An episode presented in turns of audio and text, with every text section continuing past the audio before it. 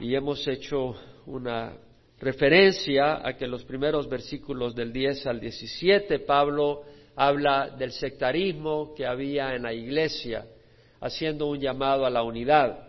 Algunos decían yo soy de Pablo, otros decían yo soy de Apolo, otros yo soy de Cefas, otros yo soy de Cristo, eh, ustedes no saben. Y había arrogancia, había división. Y Pablo dice, bueno, ¿que acaso Cristo está dividido?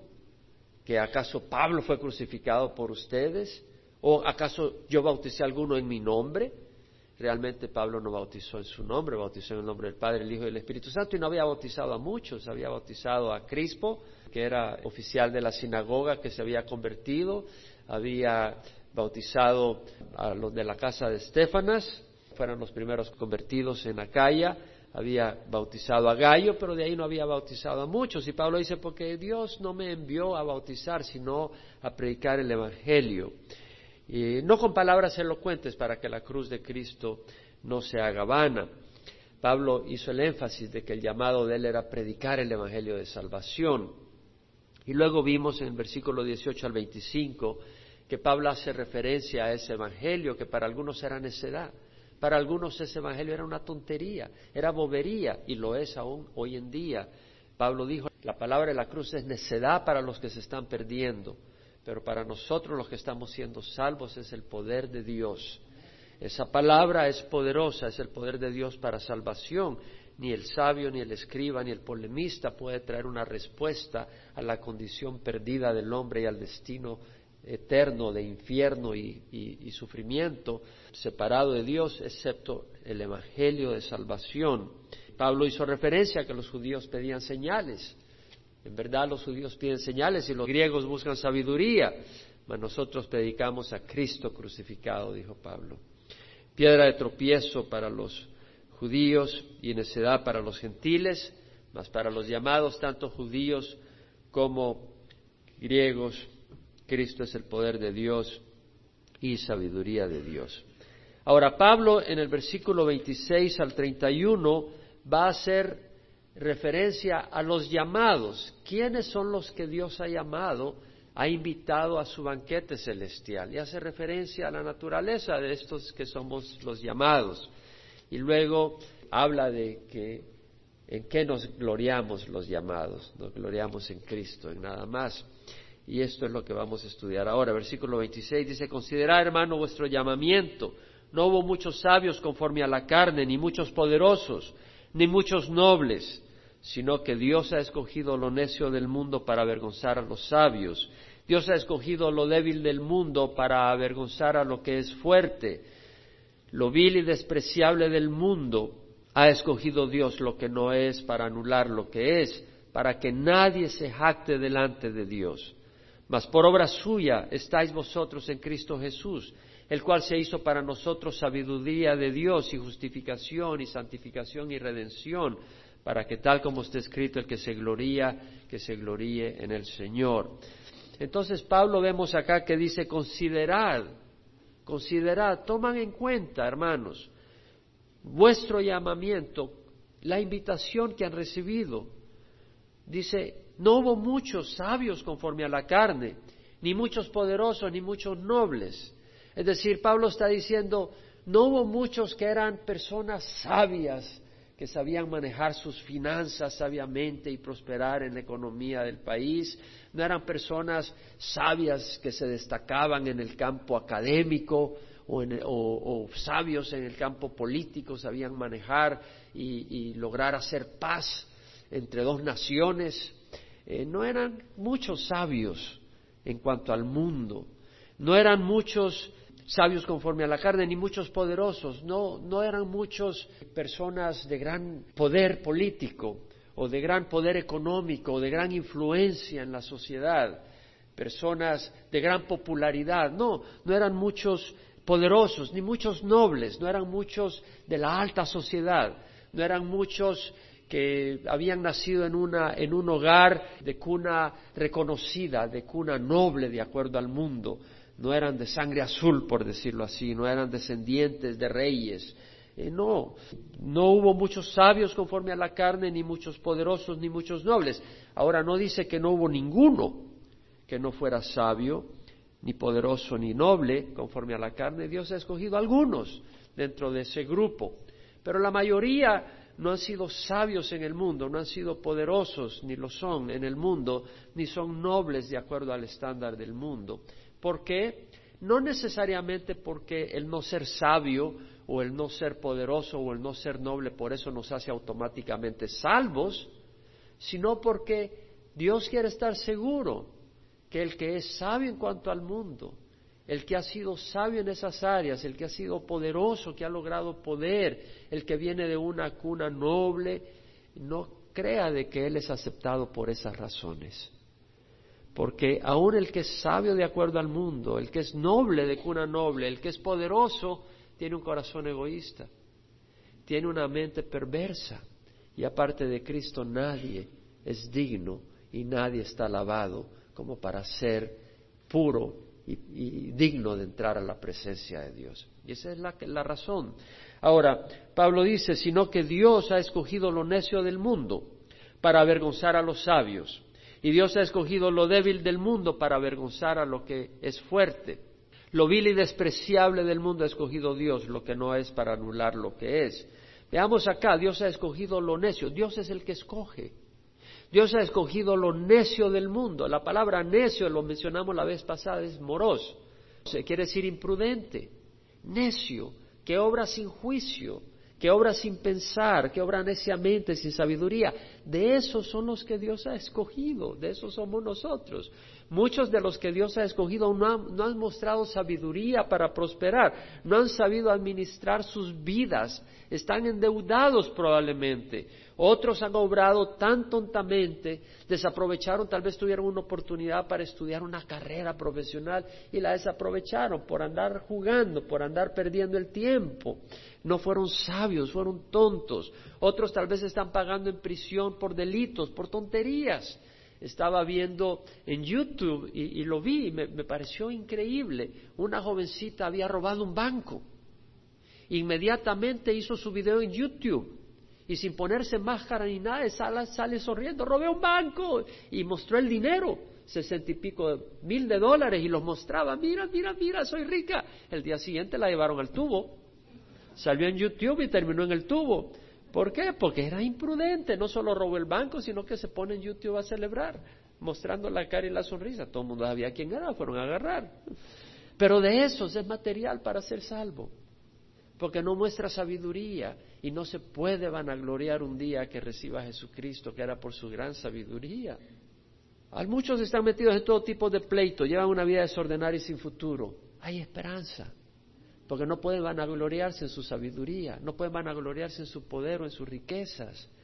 Dios ha escogido lo necio del mundo para avergonzar a los sabios. Avergonzar. Avergonzar quiere decir avergonzar, es decir, la persona que tiene su confianza o su esperanza en algo que le resulta un fracaso, que le resulta inútil, aquello en lo que tú te glorías y no te funciona. Por ejemplo, alguien anda ahí con su carrito y dice, me acabo de comprar este carro de 40 mil dólares, este me lleva hasta la China y el tuyo del año 1943 se va a quedar ahí nomás.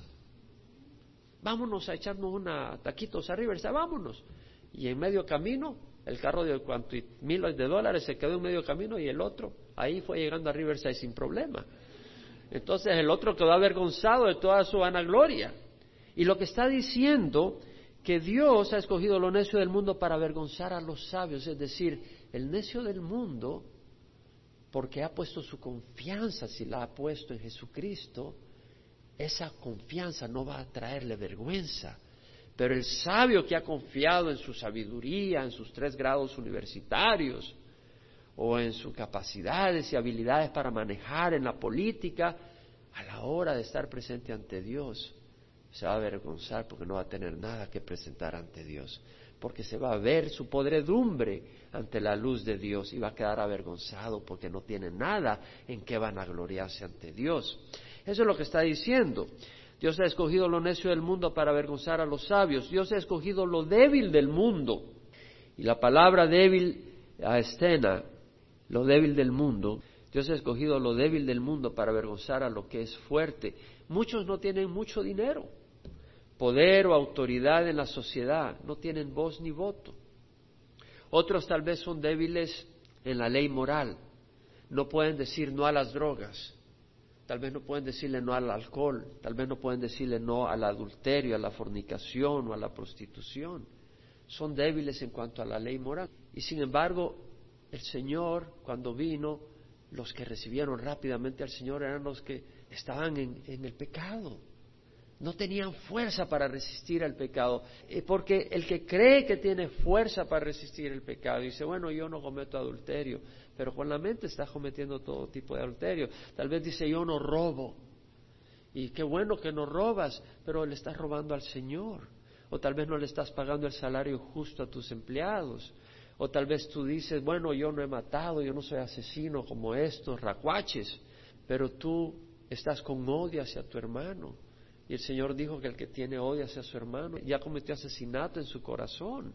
Entonces, vemos que Dios ha escogido lo débil del mundo porque tal vez el que está atrapado en el licor no puede salir y dice, la única manera es que tú me saques, Señor.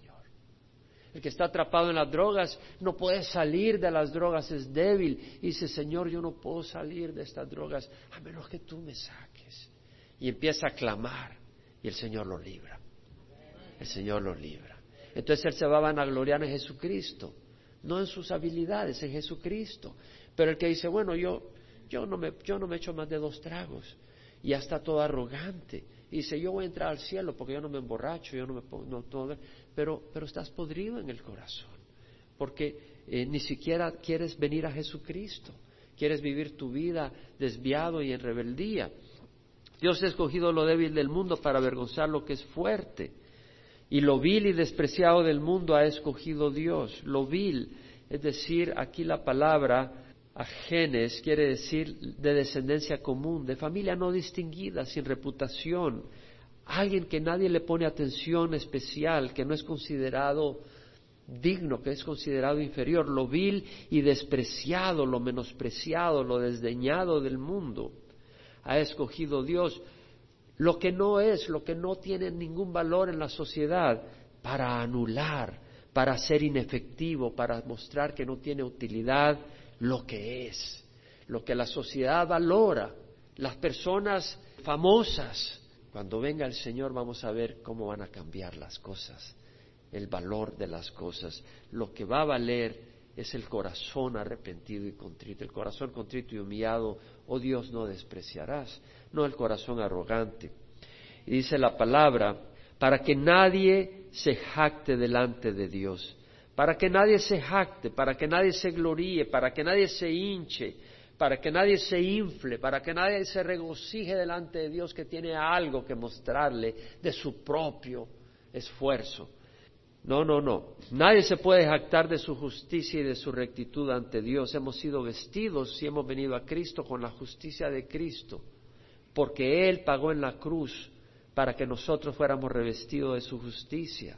Entonces, cuidado, porque Pablo dice, ¿quién te distingue qué tienes que no recibiste? Y si lo recibiste, ¿por qué te jactas como que si no lo hubieras recibido? Si tienes un don de Dios, si tienes conocimiento de Dios, no te jactes de ti, sino de Dios que tuvo misericordia para abrir tus ojos.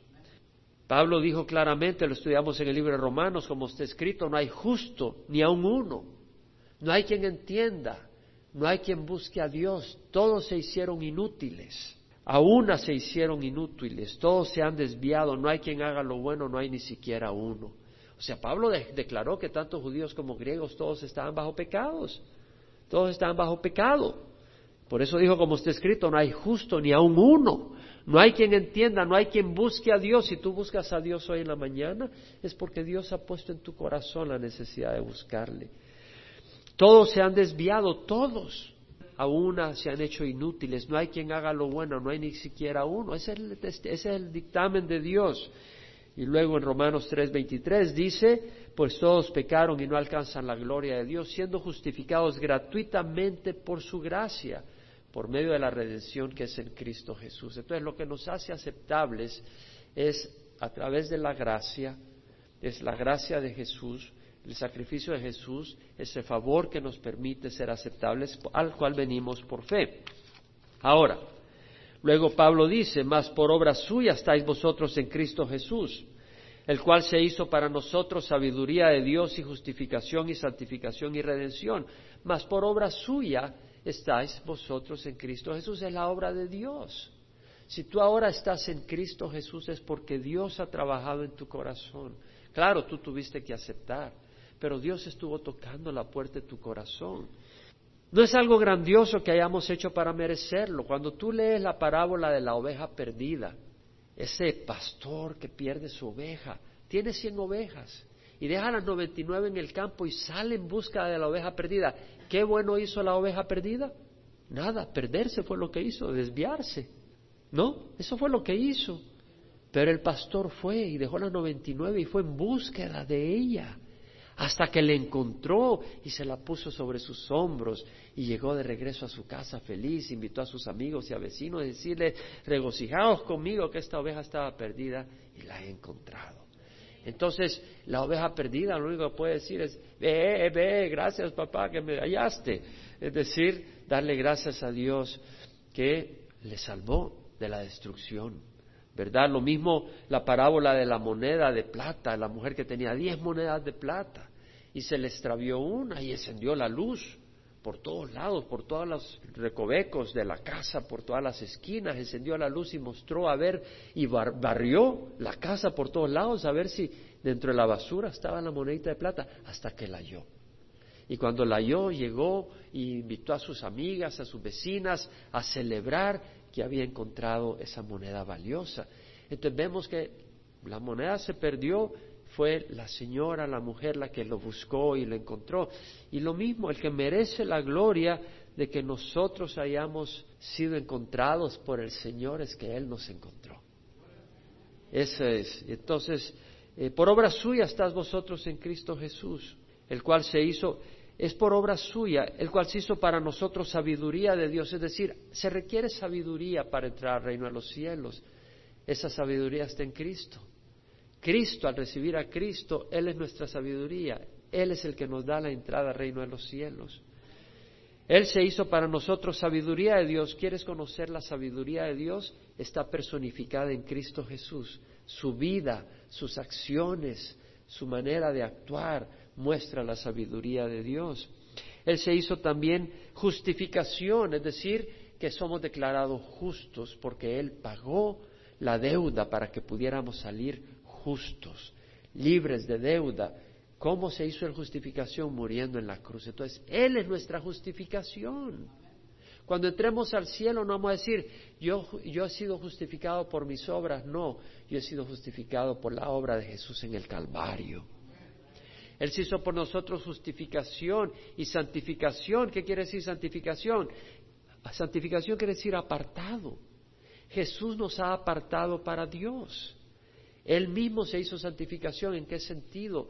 Que Él es el que nos aparta. Si alguno está en Cristo, nueva criatura es.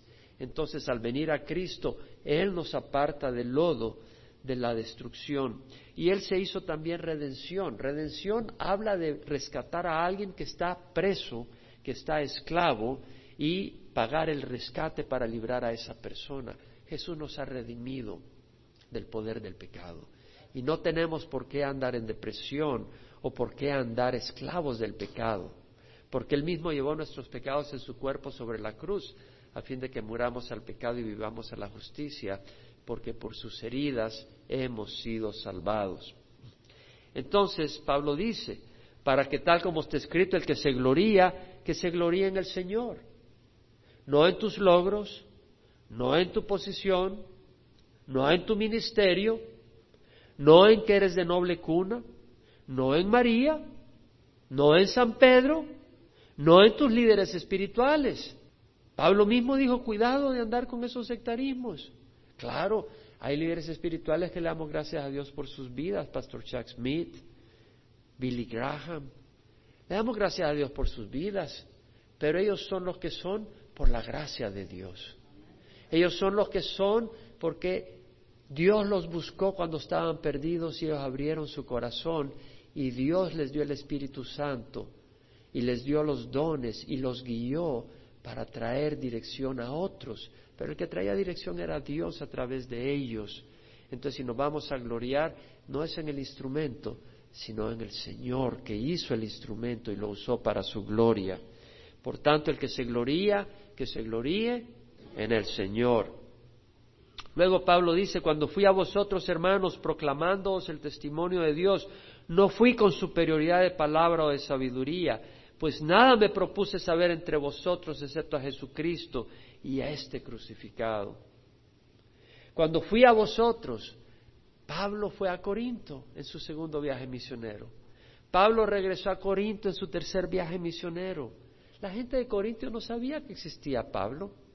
Pablo fue. Y así nosotros vamos a nuestros vecinos, vamos a otros países llevando el Evangelio.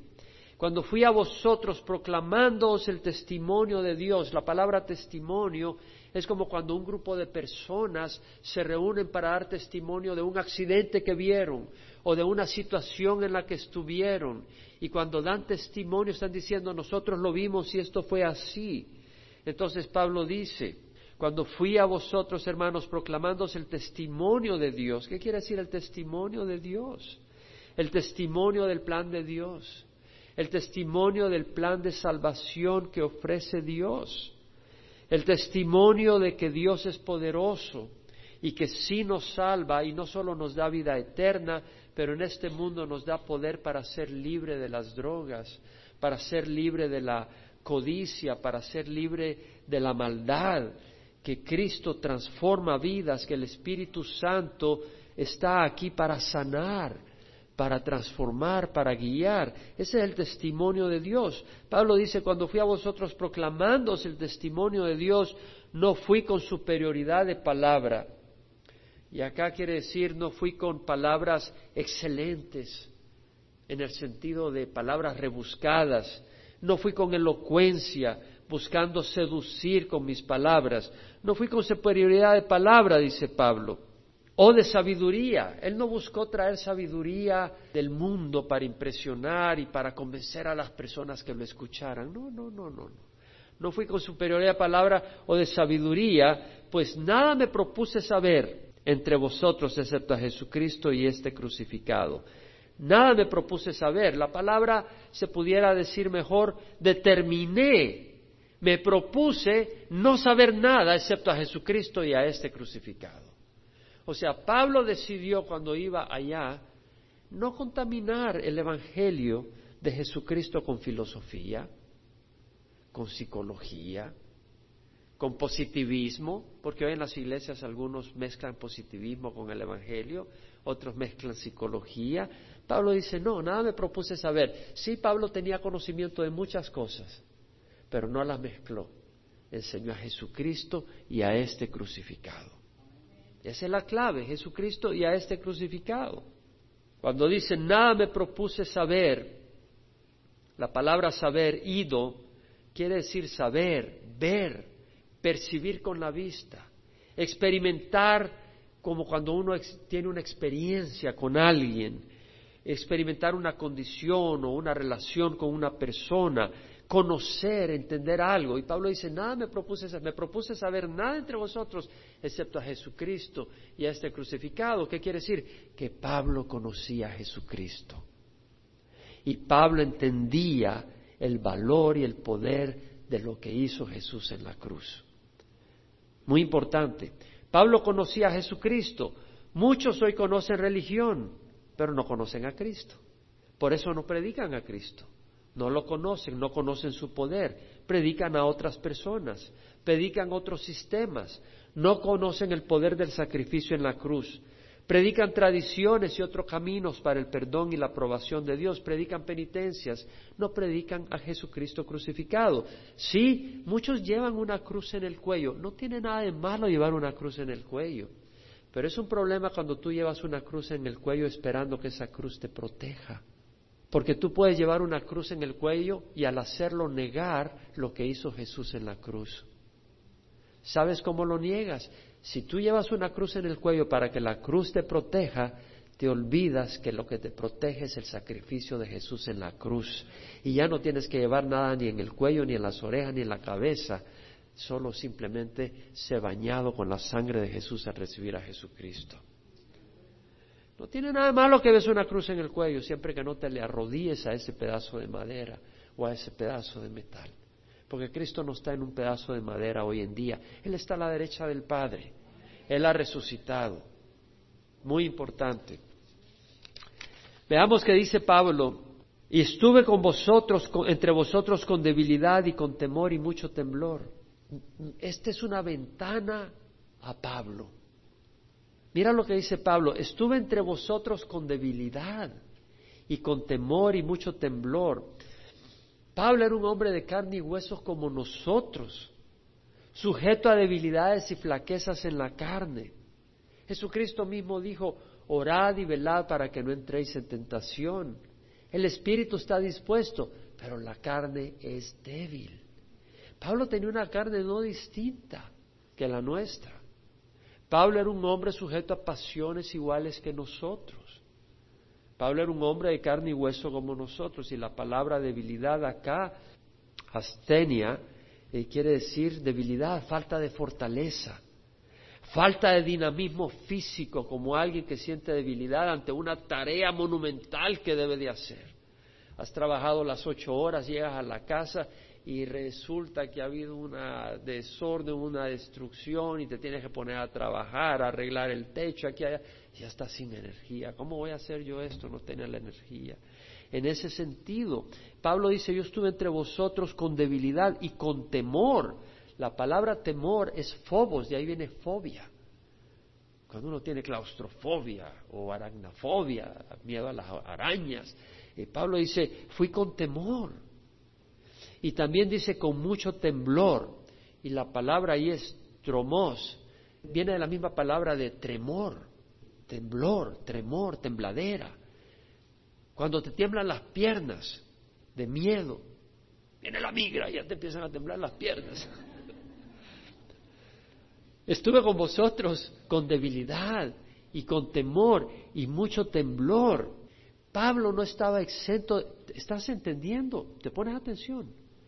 Pablo dice, estuve entre vosotros con temor. Pablo era valiente, pero aquí estamos viendo que su valentía no nacía de él, era sobrenatural, era sobrenatural. Él era un hombre humano como nosotros que se aflige. De hecho, cuando estaba en Damasco, después de que recibió al Señor, llegando a Damasco, bueno, cuando iba camino a Damasco tuvo la experiencia, llegó a, a Damasco, y, recibió al Señor y fue bautizado y empezó a predicar. Los judíos se enojaron y lo querían matar. ¿Y qué hizo Pablo? No dijo, ah, yo soy valiente, adelante, que las balas, y las, bueno, no habían balas en ese tiempo, las espadas y las piedras no me hacen daño. No, Pablo no dijo eso. Lo sacaron por una canasta en la noche, por un agujero que hicieron en la muralla, por ahí lo sacaron de noche. O sea, Pablo no quería que lo aplastaran y que lo mataran. No era un hombre tonto, era un hombre que quería sobrevivir, era un hombre que estimaba su vida física, pero llegó a estimarla solo para el servicio de Dios. Y estuvo dispuesto a entregarla para el servicio de Dios. No quiere decir que su carne no se le ponía como carne gallina a veces cuando venían las cosas contra él. En Jerusalén, cuando supo del complot contra su vida, mandó a avisarle al comandante, porque el sobrino, el hijo de la hermana de Pablo, llegó a decirle, hey, eh, te quieren matar. Y lo que van a hacer es que el Sanedrín va a decir que quiere tener una reunión contigo para poder discutir un poco más la situación tuya. Y cuando vayan los, el centurión y los soldados y te lleven hacia la reunión con el Sanedrín, va a venir un grupo de judíos que vienen a matarte. Entonces cuando Pablo supo, dijo, lleven a este muchacho al centurión y el centurión al comandante. Le avisaron. ¿Por qué? Pablo no quería que lo mataran. Pablo pues quería sobrevivir. En 2 Corintios 1, 8 al 10 habla de la aflicción sufrida en Asia. Y dice, fuimos abrumados sobremanera, abrumados, más allá de nuestras fuerzas, de modo que hasta perdimos la esperanza de salir con vida. Entendamos que Pablo dice, estuve entre vosotros con debilidad y con temor y con mucho temblor. Pablo sabía que cuando iba como misionero no iba protegido por soldados, sabía que iba anunciando un mensaje que no era popular. No es popular decirte arrepiéntete de las tradiciones religiosas que estás viviendo de idolatría. Eso no es popular. No es popular cuando alguien lleva un mensaje que va contra las enseñanzas y las tradiciones de los padres de uno. Sabía que lo iban a azotar, lo podían azotar, lo podían apedrear, lo podían matar. Pablo además no tenía un gran encanto o carisma personal. ¿Verdad? A veces algunas muchachas hermosas ahí van y el juez dice, bueno, te voy a poner una sentencia. Y no, ya le, ya le cierra los ojitos un par de veces y ya, bueno, estás libre, no hay problema. ¿Por qué? Porque su encanto derritió al juez o le ofreció favores. Pero Pablo no traía un carisma personal para salirse cuando lo metieran preso, no tenía riquezas para pagar para que, para que lo libraran o, o para convencer que no le hicieran daño, tampoco tenía contactos con el gobierno para escapar de los ataques, dependía 100% de Jesús. Y Jesús lo protegió, gloria a Dios, pero no impidió que lo apedrearan, no impidió que naufragara, no impidió que lo azotaran, porque era parte del plan de Dios. Y Pablo era un hombre de carne y hueso como nosotros, y aunque Jesús no lo haya impedido, y aunque él pudo alabar y glorificar a Dios en esas crisis, no por eso no quiere decir que no se sentía en su cuerpo la lucha y los temores. Y Pablo tenía esas luchas y esos temores. Él era humano y frágil. Su llamado requería obediencia y ánimo y poder sobrenatural. Y esto es importante porque Pablo dice, estuve entre vosotros con debilidad y con temor y mucho temblor. Y Pablo para llevar a cabo su misión requirió un poder sobrenatural.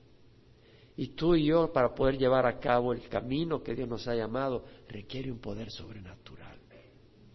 Requiere un poder sobrenatural. Y Dios lo ha provisto. Pero requiere de eso.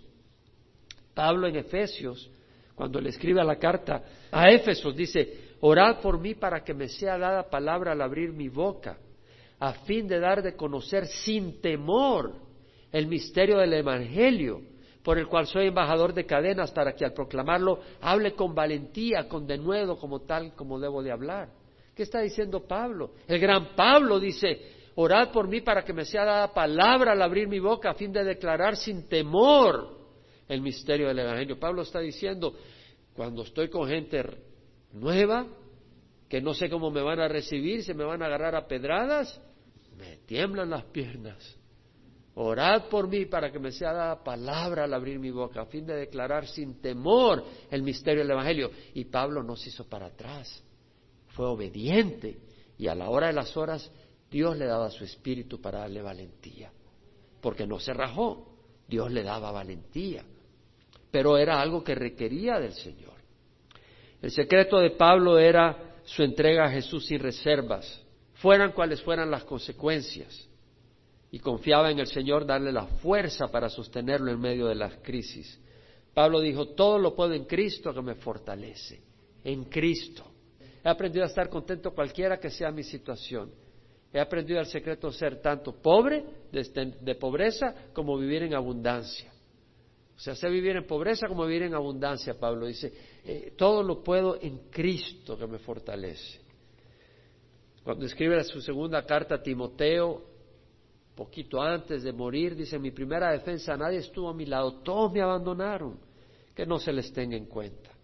Pero el Señor estuvo conmigo y me fortaleció, a fin de que por mí se cumpliera cabalmente la proclamación del mensaje y que los gentiles oyeran, y fui librado de la boca del león.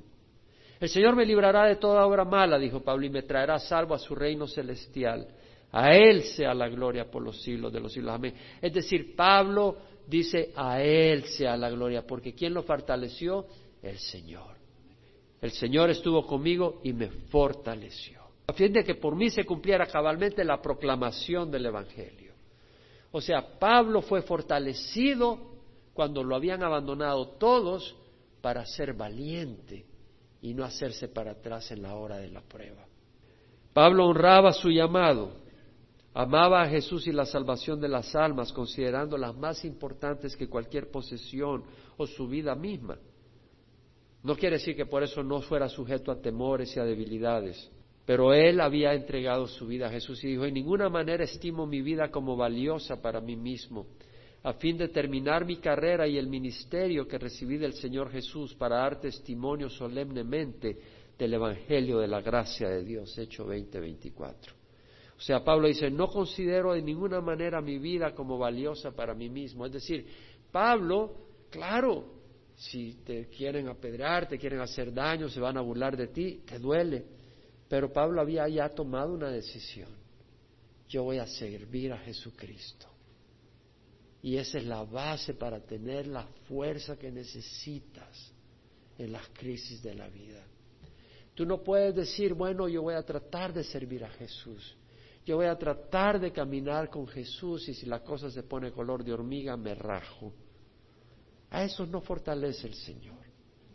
El Señor fortalece a los que dicen, yo voy a seguir a Jesús, llueve, tiemble, truene, pase lo que pase, vengan enfermedades, lo que sea, yo voy a seguir a Jesucristo. Eso es muy importante, tener esa actitud en nuestro corazón. Ahora, algunos quieren fundar la iglesia y establecer iglesias basados en personas de dinero, influencia en la sociedad. Oh, este es abogado, este nos puede ayudar. Está bien si eres abogado y puedes ayudar en la iglesia, pero eso no es lo que te hace un siervo en la iglesia. Tiene que ser un corazón entregado al Señor. Y si eres abogado, pues que el Señor te use. Si eres médico, que el Señor te use. Pero la iglesia no la vas a basar en hermanos por su profesión o por su posición social. No, no. Dios es el que escoge. Dios es el que salva y Dios es el que libera. Y ya si tú tienes algún don, algún bien que tú puedes usar para beneficio del pueblo de Dios, úsalo porque para eso Dios te lo ha dado. Pablo solo contaba con Jesús y el Evangelio y el Espíritu Santo, y fueron suficientes para llevar a cabo su obra. Dios no usa hombres fuertes, Dios usa hombres obedientes, mujeres obedientes para ser canales de su poder. Mira la historia de Gedeón. Si vas al libro de jueces, capítulo 6, vemos que dice, los hijos de Israel hicieron lo malo ante los ojos de Jehová y el Señor los entregó en manos de Madián por siete años y el poder de Madián prevaleció sobre Israel. Por causa de los madianitas, los hijos de Israel se hicieron escondites en las montañas y en las cavernas y en los lugares fortificados. Vemos que había llegado a tal la crisis que se escondían en las montañas y en las cavernas y en las fosas. Sucedía que cuando los hijos de Israel sembraban, los medianitas venían con los amalecitas y los hijos del oriente y subían contra ellos, acampaban frente a ellos y destruían el producto de la tierra hasta Gaza.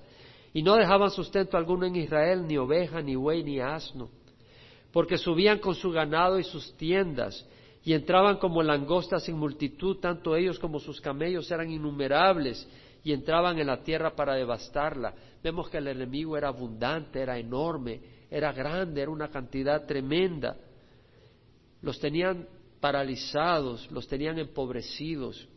Y cuando los hijos de Israel clamaron al Señor a causa de Madián, el Señor envió a los hijos de Israel un profeta que les dijo, así dice Jehová, Dios de Israel, fui yo el que os hice subir de Egipto y os saqué de la casa de servidumbre, os libré de la mano de los egipcios y de mano de todos vuestros opresores, los desalojé delante de vosotros, os di su tierra y os dije, yo soy Jehová vuestro Dios, no temeréis a los dioses de los amorreos en cuya tierra habitáis, pero no me habéis obedecido. Y vino el ángel de Jehová y se sentó delante de la encina que está en Ofra, la cual pertenecía a Joás Abieserita. Y su hijo Gedeón estaba sacudiendo el trigo en el lagar para esconderlo de las madianitas. Estaba sacudiendo en el trigo, no en la era donde se sacude el trigo normalmente porque viene el viento y te ayuda a separar la paja del grano, sino que en el lagar donde se aplasta la uva para sacar el jugo de la uva, en el lagar, en un lugar escondido donde no lo vieran los madianitas, ahí estaba atemorizado. El ángel del Señor se le apareció y le dijo, Jehová está contigo, valiente guerrero. Valiente guerrero. Y Gedeón le respondió, Señor mío, si Jehová está con nosotros, ¿por qué nos ha ocurrido todo esto? ¿Y dónde están todas tus maravillas que nuestros padres nos han contado diciendo, no nos ha hecho Jehová subir de Egipto, pero ahora Jehová nos ha abandonado y nos ha entregado en manos de los madianitas? Un hombre que se sentía débil, incapacitado, fracasado, y Jehová lo miró y dijo, Ve con esta tu fuerza y libra a Israel de la mano de los madianitas. ¿No te he enviado yo? Con tu fuerza limitada.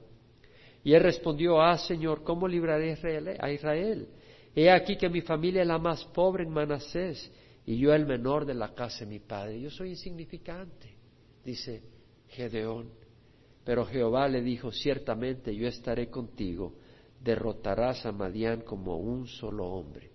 Y Gedeón creyó la promesa de Dios. Y no se hizo para atrás, como los diez espías que rehusaron entrar a la tierra de Canaán. Y nosotros podemos hacernos para atrás cuando vemos el llamado que Dios nos da, lo que Dios requiere para nosotros. Podemos hacernos para atrás o podemos confiar en el Señor.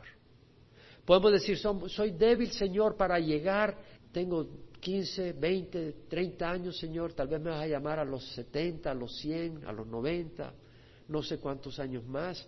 Yo no creo que voy a poder caminar contigo y no fallarte todos estos años. No, pon los ojos en Jehová, pon los ojos en Jesús, Él lo va a llevar a cabo. Él lo va a llevar a cabo. Entonces Gedeón puso sus ojos en, Dios. Él creyó la promesa del Señor y se fortaleció en el Señor. Y nosotros vamos a hacer lo mismo. En el libro de Hebreos, no voy a cubrir ahora, pero en el capítulo 11 el autor hace referencia a esos héroes de la fe que siendo débiles fueron hechos fuertes. Hebreos 11, 32 al 34, puedes leer, siendo débiles fueron hechos fuertes. Entonces Pablo fue un hombre débil, pero fuerte en el Señor, fuerte en el Señor. Entonces 1 Corintios 2, 4 al 5, Pablo dice, ni mi mensaje ni mi predicación fueron con palabras persuasivas de sabiduría, sino con la demostración del Espíritu y de poder mi mensaje, mi predicación no fueron con palabras persuasivas de sabiduría. Hoy enciendes la televisión y hay muchos programas religiosos donde te están tratando de persuadir con sabiduría mundana, con positivismo, filosofías, para cosas del mundo, estrategias del mundo para atraerte. No, Pablo dice mi mensaje y mi predicación no fueron con palabras persuasivas de sabiduría humana, sino con demostración del Espíritu y de poder. La palabra demostración quiere decir exactamente eso, demostración, una prueba que confirma o verifica algo, como cuando tú vas a, un dealer para que te muestre carros y te dice, déjame mostrarte este carro. Y ya te subes y te muestra que cómo va, cómo le da vuelta a las curvas, cómo frena, te demuestra que es un buen carro, no solo te lo dice, sino te lo demuestra. Entonces Pablo está diciendo, mi mensaje y mi predicación no fueron con palabras persuasivas de sabiduría, sino con demostración del Espíritu y de poder. ¿Cómo? El Espíritu mostró que era cierto lo que decía Pablo. Hubo poder, poder no porque su, su predicación fuera impresionante, pero la palabra que decía era la palabra de Dios. No era porque su predicación estaba diseñada para entretener, para que la gente no se aburriera, pero porque la gente, por el Espíritu de Dios, recibieron el mensaje y se arrepintieron. Y personas que estaban en el licor, dejaron el licor. Personas que estaban en, las drogas, dejaron las drogas. Personas que estaban en la fornicación, dejaron de fornicar. Personas que eran ingratos con sus esposas, empezaron a tratarlas con amor mujeres que eran abusivas de sus hijos o abusivas de sus propios esposos, empezaron a tratar con respeto a sus hijos, con amor a sus hijos y respeto a sus esposos. Hubo una demostración del Espíritu y de poder. Y eso es lo que yo he estado orando por nuestra congregación, que haya una demostración del Espíritu Santo y de poder. Para que vuestra fe no descanse en la sabiduría de los hombres, sino en el poder de Dios. Muy importante. Ah, eso no quiere decir de que los que estudiamos, los que enseñemos la palabra de Dios no nos preparemos. Claro, hay que prepararnos y usar todo don que Dios nos da, pero en lo que vamos a confiar no son los dones de las personas, no es en las habilidades de las personas, sino en el poder de Dios, en la cruz de Cristo y en su Santo Espíritu. Amén. Vamos a pararnos. Es mi oración, una vez más, que mi mensaje y mi predicación no sea con palabras persuasivas de sabiduría, sino con demostración del Espíritu y poder de Dios. Y si tú has escuchado hoy la palabra del Señor y tú sabes que no has recibido a Cristo porque no le has dado tu vida, Tal vez has dicho como el ejemplo que mencionaba, bueno, voy a tratar, vas a fracasar. No se trata de tratar, se trata de decidir. O le das tu corazón a Jesús o no se lo das. Has estado tratando y por eso has fracasado. Pues tú no puedes. Tienes que abrirle la puerta a Jesús. Él dijo, yo estoy a la puerta y toco. No dice si alguno trata, dice si alguno abre la puerta. Yo entraré y cenaré con Él y Él conmigo. Y eso es lo que quiere hacer el Señor, entrar en tu vida para darte vida nueva. A los suyos vino y los suyos no le recibieron. Pero a los que le recibieron les dio el derecho de ser hijos de Dios, a los que creyeron en su nombre, que no nacieron de sangre, ni de carne, ni de, ni de voluntad de hombre, sino de Dios. Tienes que nacer de nuevo. El mono, aunque se vista de seda, mono se queda. Aunque te vistas de cristiano, no eres cristiano. Tienes que recibir a Cristo en tu corazón. Aunque trates de hablar de cristiano, aunque trates de usar el lenguaje, tienes que recibirlo y rendir tu vida a Jesús. Si tú nos ves por internet, nos acompañas hoy acá en la iglesia y no has recibido a Jesús, recíbelo hoy. Jesús quiere entrar a bendecir tu vida.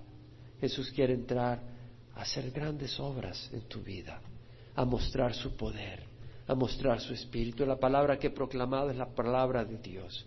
Esa palabra Dios ha prometido que no regresa vacía, pero busca un terreno que sea agradecido a esa palabra. Porque hay una, la semilla cayó en terreno fértil, pero también cayó en el camino y las aves se la llevaron. Otra semilla cayó entre las piedras. Había un poquito de tierra y rápido nació, pero después se murió porque no tenía tierra profunda. Otra semilla cayó entre espinos y creció con los espinos y los espinos la ahogaron. ¿Qué tipo de tierra eres tú? ¿Está tu corazón dispuesto a recibir la semilla de la palabra de Dios? Si la recibes, va a ser una transformación poderosa. Ora conmigo. Padre Santo, te ruego perdón por mis pecados. Hoy recibo a Jesucristo como Señor y Salvador mío. Hoy le entrego mi corazón sin reservas, entendiendo que no puedo caminar contigo si tú no me das el poder y la, la ayuda. Hoy, Señor, ruego tu Espíritu Santo que tú has prometido y por fe lo recibo. Te recibo como mi Padre, mi Señor y mi Salvador. Guíame Dame tu espíritu para que sea obediente. Dame entendimiento a tu palabra y ayúdame a hacer tu voluntad hasta el día que me lleves a casa. En nombre de Jesús. Amén. Si has orado de corazón, el Señor ha entrado. Bueno, hemos hablado de la necesidad del poder de Dios, una demostración del Espíritu y del poder, y vamos a orar por eso. Tal vez tú habías recibido a Cristo antes, pero has estado caminando mal. Bueno, el Señor nos perdona. Dice la palabra de Dios, si confesamos nuestros pecados, es fiel y justo para perdonar nuestros pecados y limpiarnos de toda injusticia. ¿Qué tal si hoy sales de aquí lavado por la sangre de Jesús? Si hay alguien que quiera hacer eso, levanta la mano solo para saber. Gloria al Señor. Alguien que dice, yo quiero salir lavado por la sangre de Jesús. Gloria al Señor. Ahí donde estás, el Señor lo quiere hacer, el Señor quiere lavarte. El Señor quiere renovarte. Ahí donde estás, Padre, venimos ante ti. Confesamos que somos pecadores. Tú sabes, Señor, las áreas donde te hemos ofendido. Tú sabes, Señor, los pensamientos que no debimos abrigar, las cosas que no debimos decir, las acciones que no debimos hacer. Perdónanos, Señor. Perdónanos. Gracias por derramar tu sangre en la cruz para perdonarme. Y ahora recibo tu perdón, gracias Señor. Y ahora ruego tu Espíritu Santo para ayudarnos a no pecar contra ti ni contra nuestros hermanos. En nombre de Jesús.